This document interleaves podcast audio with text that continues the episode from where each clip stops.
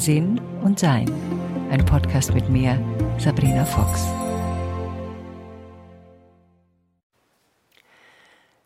Wenn ich mich mit meinen Freunden über die Dinge unterhalte, die im Leben so passieren, und das sind die hauptsächlichen Themen, die ich mit meinen Freunden habe, dass wir über Dinge sprechen, die uns beschäftigen, dann fällt mir auf, dass es jetzt im Moment so scheint, als wenn wir eine Zeitqualität haben, in der die Dinge, die unsere Seelenaufgaben sind, also Seelenaufgaben ähm, sind Dinge, die uns schwerfallen, für die wir gekommen sind, wo wir gesagt haben, in diesem Leben schaue ich mir das nochmal ganz besonders an.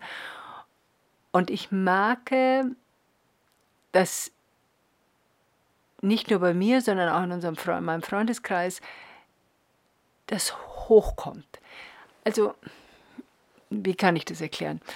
Ähm, vielleicht sagt er eh schon, ja, ja, stimmt, das kenne ich auch. Oder er sagt, ich habe keine Ahnung, wovon du redest. Ähm, zum Beispiel sind eine meiner Seelenaufgaben ist mein übertriebenes Gefühl des, äh, der Pflicht, des Pflichtbewusstseins,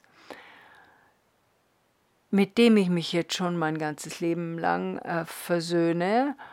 Und ich finde pflichtbewusst grundsätzlich auch keine schlechte Angewohnheit. Das ist mir lieber als jemand, der gar keins hat.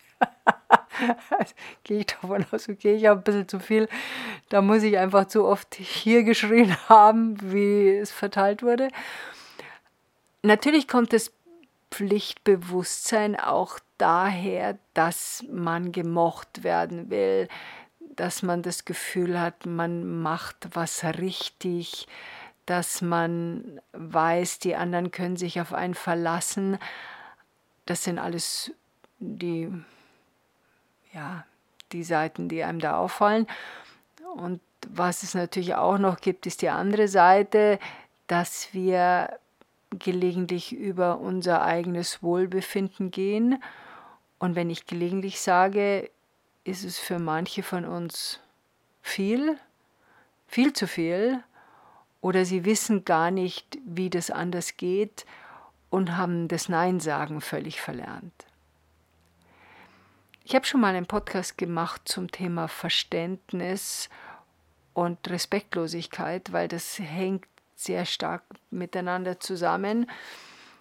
Und ähm, dass wir zum Beispiel, wenn wir für vieles Verständnis haben, nachvollziehen können, warum Menschen so und so reagieren und unsere Mitmenschen das und das tun. Und wir dann manchmal nicht klar genug ja, uns selbst schützen oder uns respektvoll behandeln lassen, weil wir eben so verstehen, wie der andere jetzt gerade und die andere jetzt gerade in ihrer Situation ist und sich halt dann nicht mehr beruhigen kann. Die wichtigste Eigenschaft, finde ich, die wir haben, ist die Möglichkeit, uns selbst zu beruhigen. Und wenn wir das nicht können, dann geht unser Reptiliengehirn mit uns durch. Also unsere Gehirne sind ja bestehen ja aus verschiedenen Lagen, also unser Gehirn besteht aus verschiedenen Gehirnen und das sind verschiedene Lagen und es beginnt mit dem Reptiliengehirn, also Kampf oder Flucht oder Todstellen und ich lege halt ein paar Eier und dann schleiche ich mich, dann ist mir wurscht, was damit passiert. Dann hat sich das Säugetiergehirn entwickelt, wo man gesagt hat, okay, jetzt habe ich schon ein paar Eier gelegt, jetzt schaue ich auch, dass ich mich darum kümmere, um den Nachwuchs. Und dann haben wir normale Geburten gehabt, also sprich Geburten, in denen ein Wesen herauskommt, also kein Ei, das sich entwickelt. Und da hat sich eben durch das Säugetiergehirn viel getan. Dann kam das menschliche Gehirn dazu, Sprache, Kreativität, ähm, Vorausschau. Und jetzt sind wir dabei, das Transzendente zu entwickeln. Das bedeutet, dass wir eben erkennen, dass wir Menschen sind, aber gleichzeitig unendliche Seele und damit eben mehr Frieden und Entspannung erschaffen.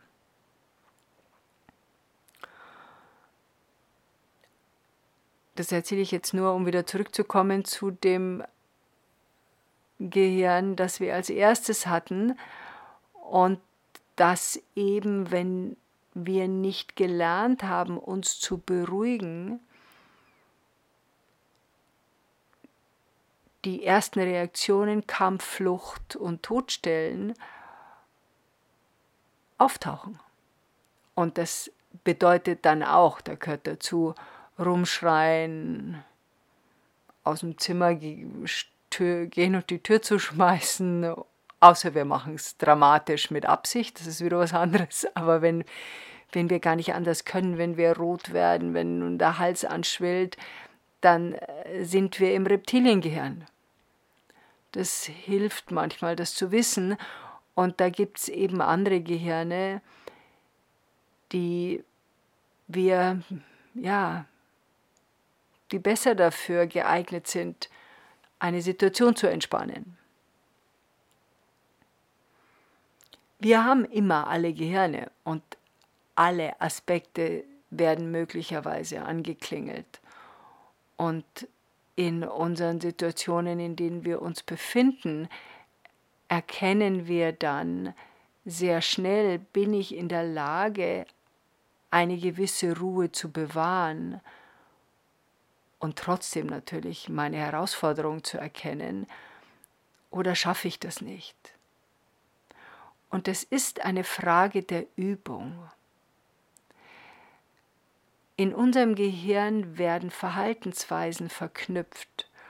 Und wenn wir die immer und immer wieder verknüpfen, also wenn wir zum Beispiel uns angewöhnt haben, auf einen Schmerz mit Beleidigtsein zu reagieren, dann verknüpfen wir dieses Beleidigtsein immer und immer wieder und das ist dann unsere automatische Reaktion.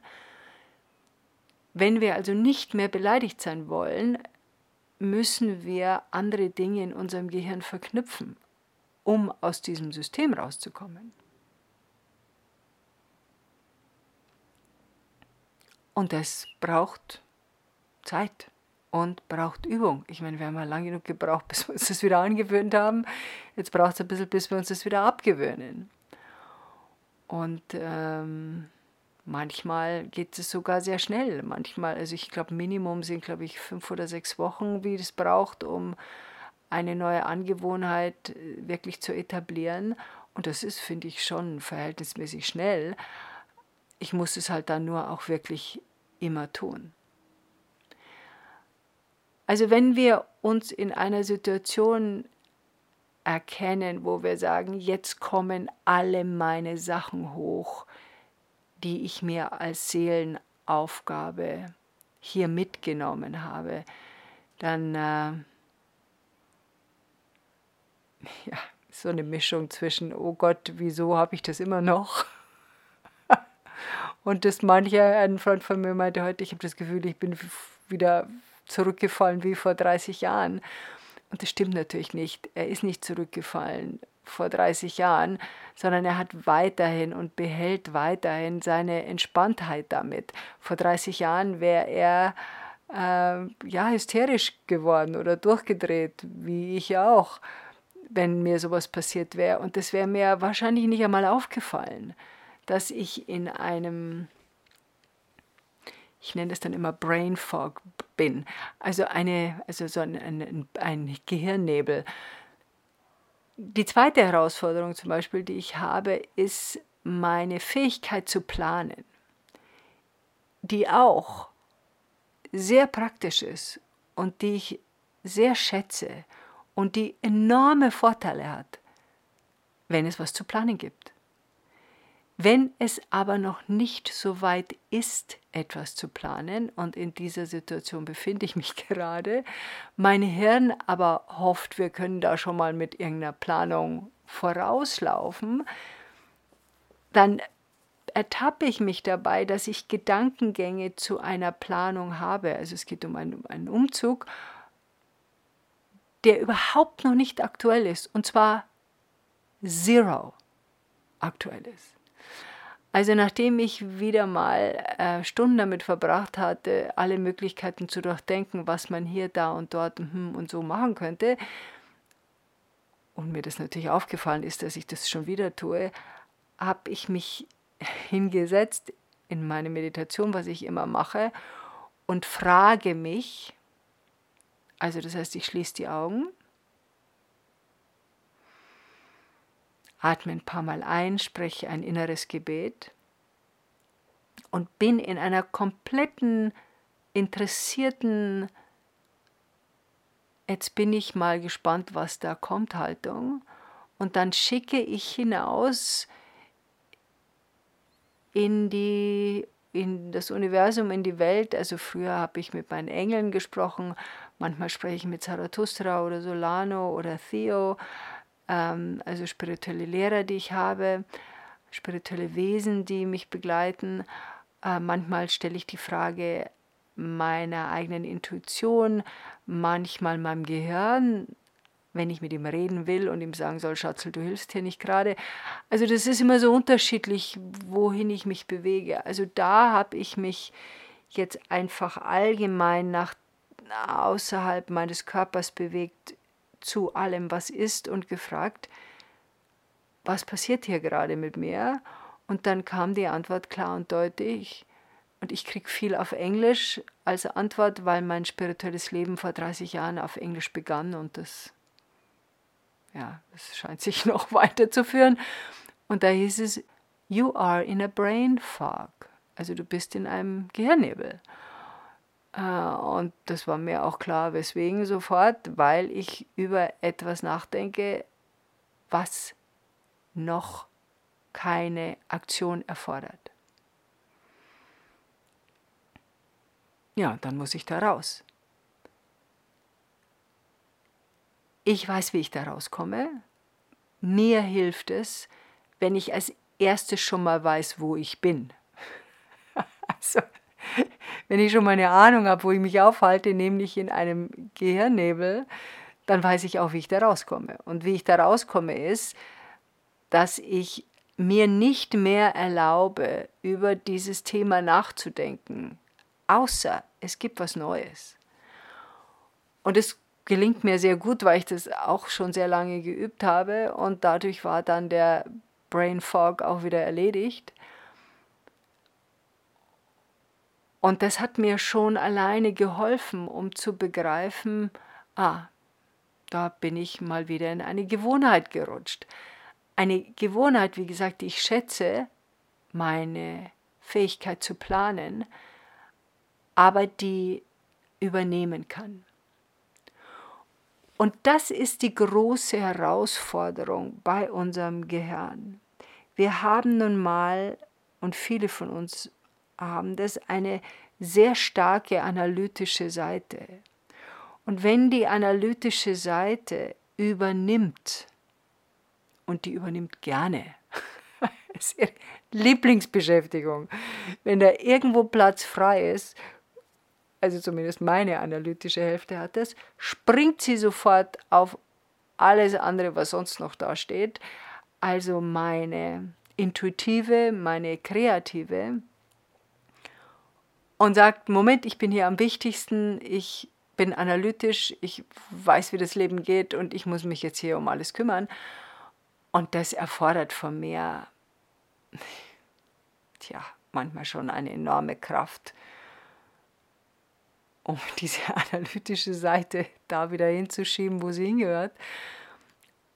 Und eigentlich ist Kraft nicht das richtige Wort. Es ist eher eine Entscheidung. Das heißt, ich muss meine andere Seite, meine intuitive, meine rechte Gehirnhälfte aktivieren, damit sie nicht übernommen wird.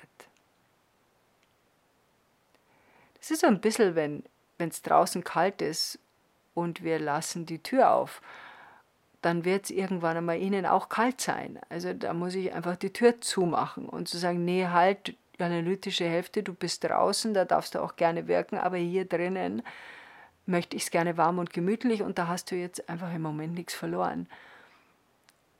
Und das, glaube ich, hilft ganz gut. Was ich heute gemacht habe, ich habe meine drei Bereiche, die gerade massiv hochkommen, äh, mir aufgeschrieben. Also Bereich 1, überhöhtes Pflichtbewusstsein. Bereich 2, äh, Planung und Organisation. Und Bereich 3, ja, kein schlechtes Gewissen haben, wenn ich zu sehr in die Selbstfürsorge gehe.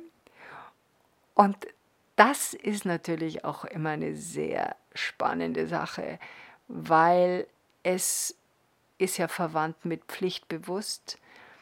Das heißt, andere Leute, jemand anderer, irgendwas erwarte ich von mir selbst, was noch erledigt werden muss. Und das ist wichtiger als die Selbstfürsorge. Stimmt natürlich nicht. Es ist nicht wichtiger als die Selbstfürsorge, weil wenn ich mich nicht um mich selber kümmere, gibt es mich dann nicht mehr. Und dann kann ich alle anderen Sachen auch nicht mehr erledigen.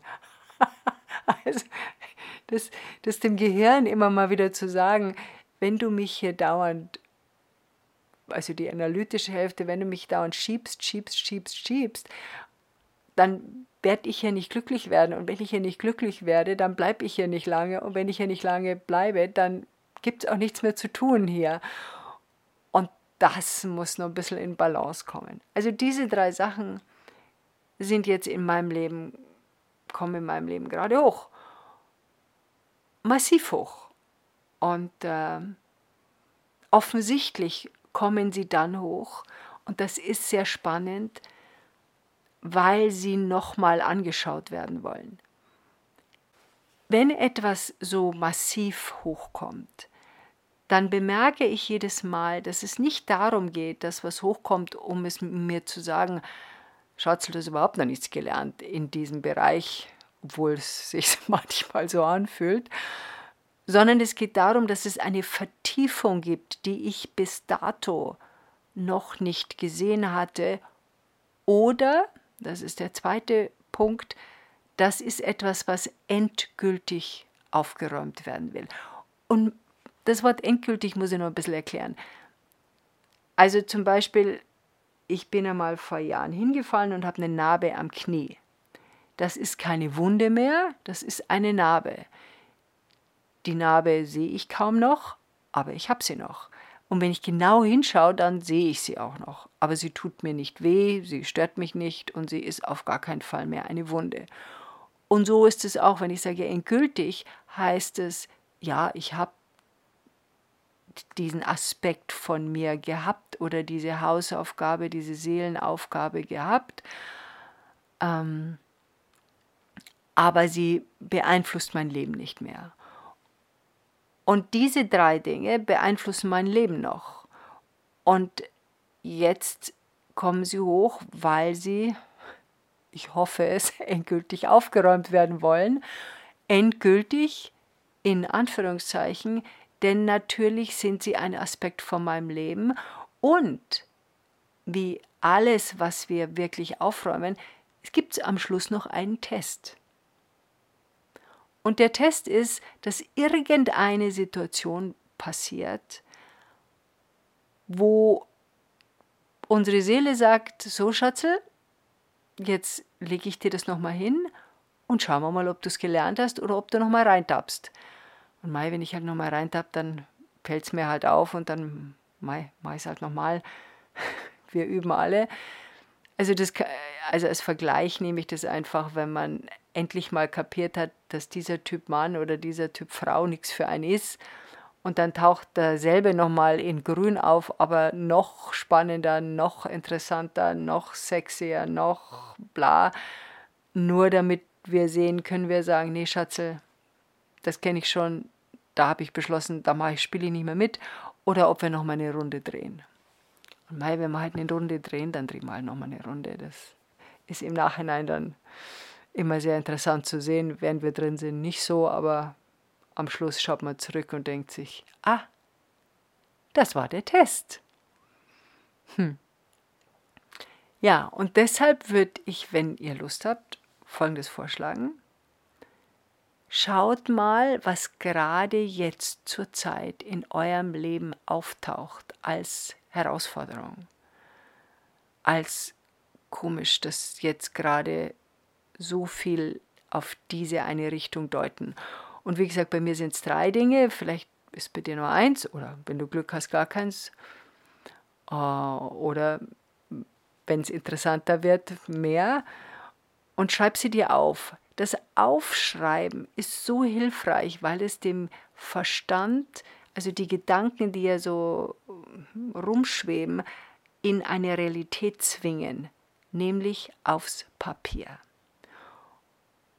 Und dann sitz mal damit für ein bisschen, schau dir das an, was da steht, besprich das mit, mit Menschen, mit denen du sowas besprechen willst und frag mal, ob sie vielleicht was haben, was gerade dasteht, wo sie gerade beschäftigt sind damit.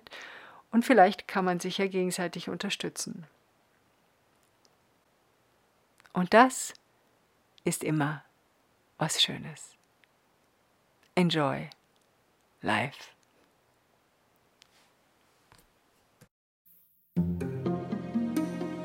Weitere Informationen über Sabrina, ihre Bücher und Online-Kurse findest du auf sabrinafox.com und sinnsucher.de.